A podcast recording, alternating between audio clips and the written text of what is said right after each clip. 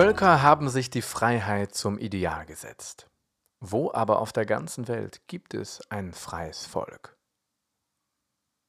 Mit diesem Zitat von, ich glaube, er heißt Honore de Balzac, ein herzliches Moin und willkommen zu einer weiteren Folge von Botenstoff, eurem Podcast für die alltägliche Evangelisation. Ich bin Jakob, Trainee in der Paulusgemeinde, und ihr hört nun die 13. Folge des Katechismusprojekts. In dieser Folge gehe ich auf die 13. Frage des New City Katechismus ein. Und wenn auch zu späten Stunden und nicht so wie sonst am frühen Morgen, sind wir damit auch wieder up to date. Ähm, von den Wochen her, heute sollte diese Frage auch online gehen. Ich hoffe, dass ich das weiter jetzt wieder so führen kann, wie in den beiden letzten Folgen schon erwähnt. Es ist also eine kleine Trilogie, die ich an diesem Dienstagnachmittag hinter mich gebracht habe. Ich hoffe, dass das nicht zu ähm, mangelnder Qualität und konfusen Gedankengängen innerhalb der Folgen führt. Darauf habe ich versucht zu achten. Nun aber, damit es auch nicht zu lange geht, gehen wir direkt in die 13. Frage und Antwort vom Katechismus. Die Frage lautet, ist auch nur ein Mensch fähig, Gottes Gesetz vollkommen zu halten? Die Antwort, die er gibt, ist, Seit dem Sündenfall ist kein gewöhnlicher Mensch in der Lage, Gottes Gesetz vollkommen zu halten. Wir alle brechen es ständig in Gedanken, Worten und Taten. Genau, wir sind quasi mit den zehn Geboten durch und doch noch nicht so ganz, denn jetzt so hinten dran diese Frage, okay, und darüber haben wir auch schon ein bisschen geredet, kann man überhaupt Gottes Gesetze vollständig, komplett, vollkommen, ganzheitlich halten, sich daran halten, ihm 100% gehorchen, ohne einen Fehler. So, und die kurze Antwort wäre nein.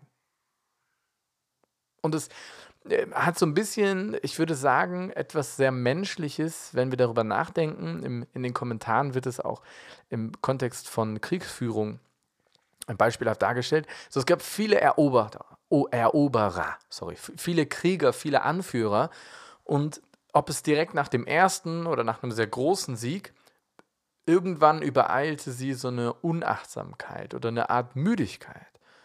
Und die hat oft dazu geführt, dass sie dann zumindest den nächsten Kampf oder vielleicht den gesamten Krieg verlieren.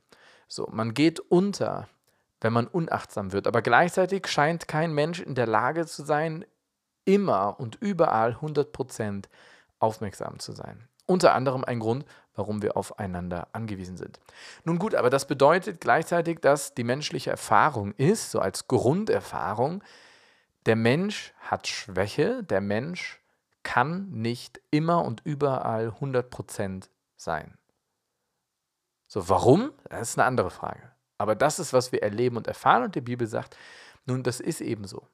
Also der Mensch war geschaffen als Mensch, der das kann und wurde dann aber durch den ersten Vergleich, durch das erste Hinterfragen, durch die erste, den ersten Impuls zu misstrauen, in dieses Momentum gebracht der Sünde, den Sündenfall, ähm, der ja eigentlich nichts anderes ist als der Punkt zu sagen, okay, es, es gab einen ersten Menschen, einen, ich sag mal, Anführer aller Menschen, und der hat eine falsche Entscheidung getroffen und seitdem ist der Zustand mehr oder weniger ungebrochen.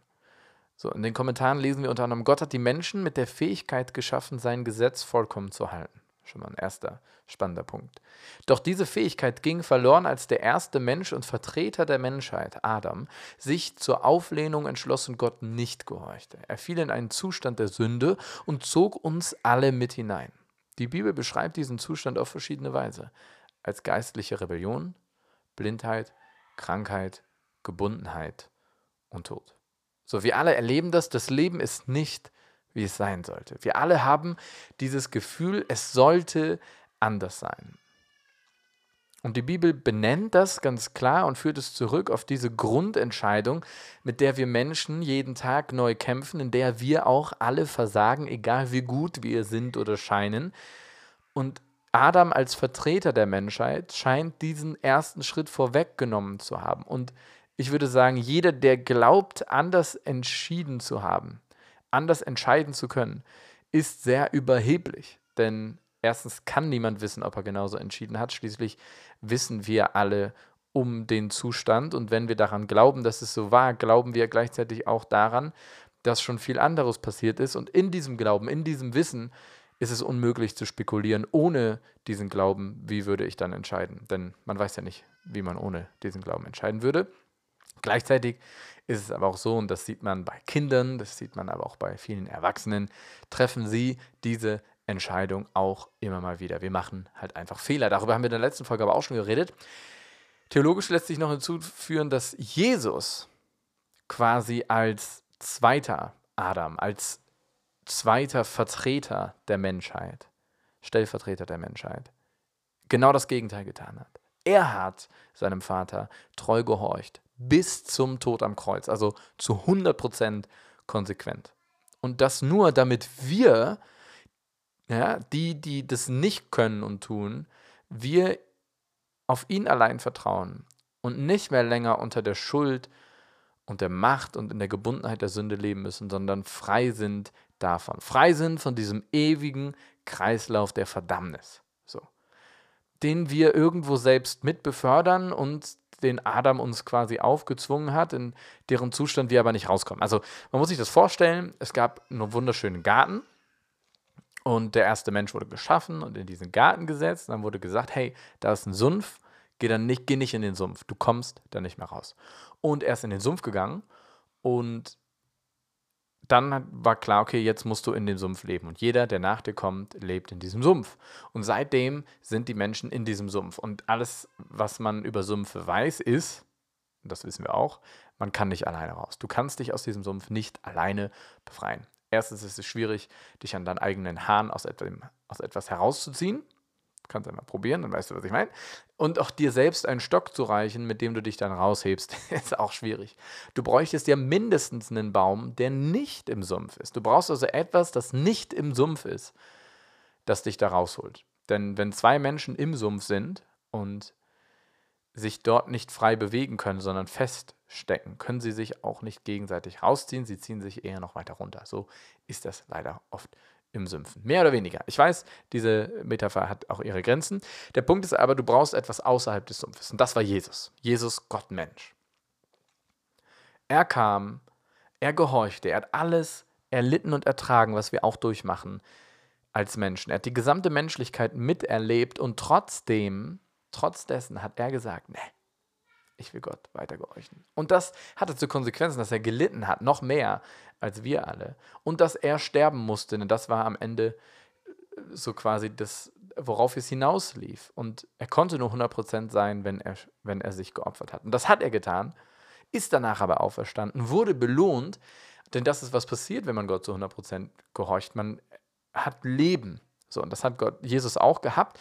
Und das schenkt er uns damit auch, denn dadurch, dass er nie dieses Problem hatte, in diesem Sumpf zu sein, sondern quasi immer mit, also er der Einzige ist, der freiwillig in diesen Sumpf gegangen ist, um uns rauszuholen, ist er auch der Einzige, der dort rausgekommen ist, weil Gott ihn rausgeholt hat und der jetzt einen Weg geschaffen hat aus diesem Sumpf raus. Ich weiß, es ist äh, schwieriger, vielleicht hätte ich aufhören sollen mit der Metapher, aber der Punkt ist, das ist, woran wir glauben. Und die einfache Antwort ist nein, kein normaler Mensch wäre fähig, aber deswegen ist Jesus als Gottmensch derjenige gewesen, der das getan hat und tun musste. Menschen machen Fehler. So, das ist etwas, was jeder Mensch erlebt und wo auch jeder Mensch andockt. So, wenn wir mit Gesprächen sind mit Andersgläubigen, ähm, dann ist genau das etwas, worauf wir uns berufen können. Auf eine Erfahrung, niemand ist perfekt. So, jeder weiß, was es bedeutet, ähm, zu sagen, Irren ist menschlich. Aber die Frage ist, weiß auch jeder, was das im letzten bedeutet? Denn oft sind so viele Ansichten, die Andersgläubige haben, die auch so in diesen scheinwissenschaftlichen Argumentationen von naturalistisch-idealistischen ähm, Atheisten so umherschwirren, ist der Glaube daran, dass, es, dass jemand alles verstanden haben kann. Dass quasi allein menschliche Gedanken und Mittel reichen, um das Leben und alles zu erklären und Antworten zu finden. So. Das sind oft Menschen, die vergessen haben, dass Wissenschaft und Glaube, und darüber habe ich auch schon oft geredet, sich nicht ausschließen, sondern zwei parallel laufende Dinge und Konzepte sind. So, und dass die Grenze des einen ähm, und die Grenze des anderen. Das ist quasi, dass man da immer unterscheiden muss, sonst verläuft man und verirrt man sich in, in ungesunder Vermischung. Die Frage, die halt dahinter steht, ist, gibt es dieses Leben, wie es sein sollte? So, gibt, wir, haben, wir haben alle diese Sehnsucht danach. Wir haben eine Sehnsucht nach Gerechtigkeit, nach Freiheit, nach Vollkommenheit. Wir, wir, irgendwo, auch ob wir jetzt an Gott glauben oder woanders dran glauben oder nicht, wir alle kennen diese Sehnsucht danach, nach einem Leben, wie es sein sollte. Wir alle kennen diese Erfahrung, die in Liebe oft, in Verliebtsein oft kommt, dass mit bestimmten Menschen, ob wir sind, Menschen sind, die wir romantisch verliebt sind oder die wir lieben wie, wie Freunde oder Familie, wo wir Erfahrungen machen mit ihnen, so Momente, wo wir merken, man beschreibt es immer so, es war, als ob die Zeit stehen geblieben wäre. So dieses, was der Ähnlichkeit, äh, der Ewigkeit am nächsten, am ähnlichsten ist, dieses, dieses Momentum, boah, so könnte es immer sein. Ich habe kurz vergessen, dass der Tag auch zu Ende geht. So, ich, es, es, in diesem Moment hätte ich, also hättest du mir hinterher erzählt, der wäre 100 Jahre gegangen. Also ich hätte das in dem Moment nicht gemerkt. Und diese, diese Sehnsucht haben wir, dass das so ist. Wir wünschen uns ja alle, unsterblich zu sein. Wir haben ja, wir haben ja alle Bock und, und wünschen uns, dass es nicht aufhört. So, und diese Sehnsucht danach, diese Sehnsucht auch nach dem, dass wir wissen, es gibt Unrecht. So, wenn, wenn so, ich, das ist eigentlich nicht witzig, aber ich, ich, ich versuche das Beispiel ähm, gerne zu nehmen in Gesprächen. So, wenn, wenn du jetzt, du siehst eine Oma mit so zwei schweren Taschen auf ihrem Fahrrad, so etwas wackelig an einer, an einer Straße langfahren und dann kommt ein Typ und schubst sie einfach vom Fahrrad, lacht sie aus und fährt mit dem Fahrrad weg. So in uns allen regt sich da was im Normalfall und wir würden sagen, also das war ungerecht, das war böse, das war gemein, was auch immer. So, das heißt, wir haben alle dieses Empfinden und diese Sehnsucht nach, nach, nach einem Zustand, der eben das nicht ist, wo so etwas ausgeschlossen ist. Und die Frage ist, wo kommt das her? Auch diese Sehnsucht nach Freiheit, diese Sehnsucht quasi gute, klare Grenzen zu haben, die mich nicht einengen, die mir keine Last sind, in denen ich mich mit meinen Stärken und meinen Vorlieben am besten entfalten kann. Diese Selbstverwirklichung, die das ja jetzt leider auch im Extrem sehr angenommen hat in unserer Gesellschaft. So, wir alle kennen dieses Streben danach und diese Sehnsucht danach, einen Ort und eine Zeit und eine, eine Kultur und eine Gesellschaft, in der genau das so ist, leben, wie es sein sollte. Woher kommt das? Wieso haben wir das in uns drin? So, und erstens, die Wissenschaft kann das am Ende nicht entscheiden. Sie kann spekulieren, so, es gibt äh, psychologische Richtungen, die sich da Gedanken machen, die diese Frage eben auch stellen, aber so zu 100% sagen, ah genau, so ist das zu 100%, darum ist es so. Das können wir nicht. So, und, und das ist eine Frage, die aber wichtig ist. So. Woher kommt das? Und worauf zieht das hin? C.S. Lewis hat, hat einmal gesagt, äh, grob jetzt paraphrasiert, ich habe das Zitat nicht vor mir, dass diese Sehnsucht ähm, von außerhalb kommen muss. Sie kann nicht innerhalb einer kaputten Welt liegen. So diese Sehnsucht auf etwas, was nicht in dieser Welt zu finden ist, weist auf etwas hin, das außerhalb und größer ist als diese Welt. Im letzten halt Gott. Und die Frage nach Idealen und Moral, so warum wir irgendwo glauben, es gibt ein Gut und Böse. So, egal was Leute sagen, alle glauben, es gibt Gut und Schlecht. Gibt, also äh, ist so, das ist, das ist so schwer, aber es ist am besten, wenn man Beispiele nimmt und so fragt, hey, ähm, eigentlich wissen wir alle, es gibt bestimmte Situationen, die sind zu 100% schlecht. Da würde niemand sagen, nee, das war gut. So manche reden sich raus mit, ja, wenn man alles weiß und den Kontext und Vielleicht gab es keine bessere Lösung, so, aber wenn es kein Gut gibt, gibt es auch kein besser und schlechter. Sondern gibt es einfach nur, jeder macht, was er will. Punkt. Aber wir alle wollen Regeln. Wir alle wissen, dass Ordnung etwas Gutes ist. So, aber um, um zu wissen, dass, dass Ordnung etwas Gutes ist und etwas, was wir wollen, muss es Ordnung an sich geben und ein Konzept, das dahinter steht. Ordnung und Chaos als etwas Gegenüberliegendes. Und Leben ist so, die Erfahrung machen wir alle, egal wie wir es benennen. Und die Frage halt, woher kommt das? Und ich glaube, und das ist so meine persönliche These, wer nicht an Übermenschliches glaubt, der hat den Menschen selbst schon aufgegeben. Wer nicht glaubt, dass es da etwas Höheres, etwas Größeres, etwas außerhalb der menschlichen Erfahrung, ähm, etwas gibt, worauf das eben hinweist, was wir erleben, erfahren und spüren. So, der hat, der hat den Menschen schon aufgegeben. Der hat irgendwo sich dazu entschieden, ähm, warum auch immer, dass das nicht möglich sein kann, weil. So nicht, weil es unlogisch ist oder weil es widerlegt ist oder irgendwas. Nein, das war einfach eine Entscheidung. So aus Frust, aus Verletzungen, aus schlechten Erfahrungen, aus einem Gefühl, warum auch immer. Und das ganze Ding ist natürlich auch wieder ein super Thema, um drüber zu reden. So, ähm, woher kommt Moral? Woher kommt, woher kommt ein Ideal? So, wonach streben wir? Worauf weist es hin? Warum haben wir Sehnsüchte? Und dann gleichzeitig auch das, was ich am Anfang gesagt habe, die Fehlerhaftigkeit von Menschen. So das, was das Zitat noch hervorheben sollte, war ja, ey, wir haben alle dieses Ideal von Freiheit, aber warum kriegt es keiner gebacken?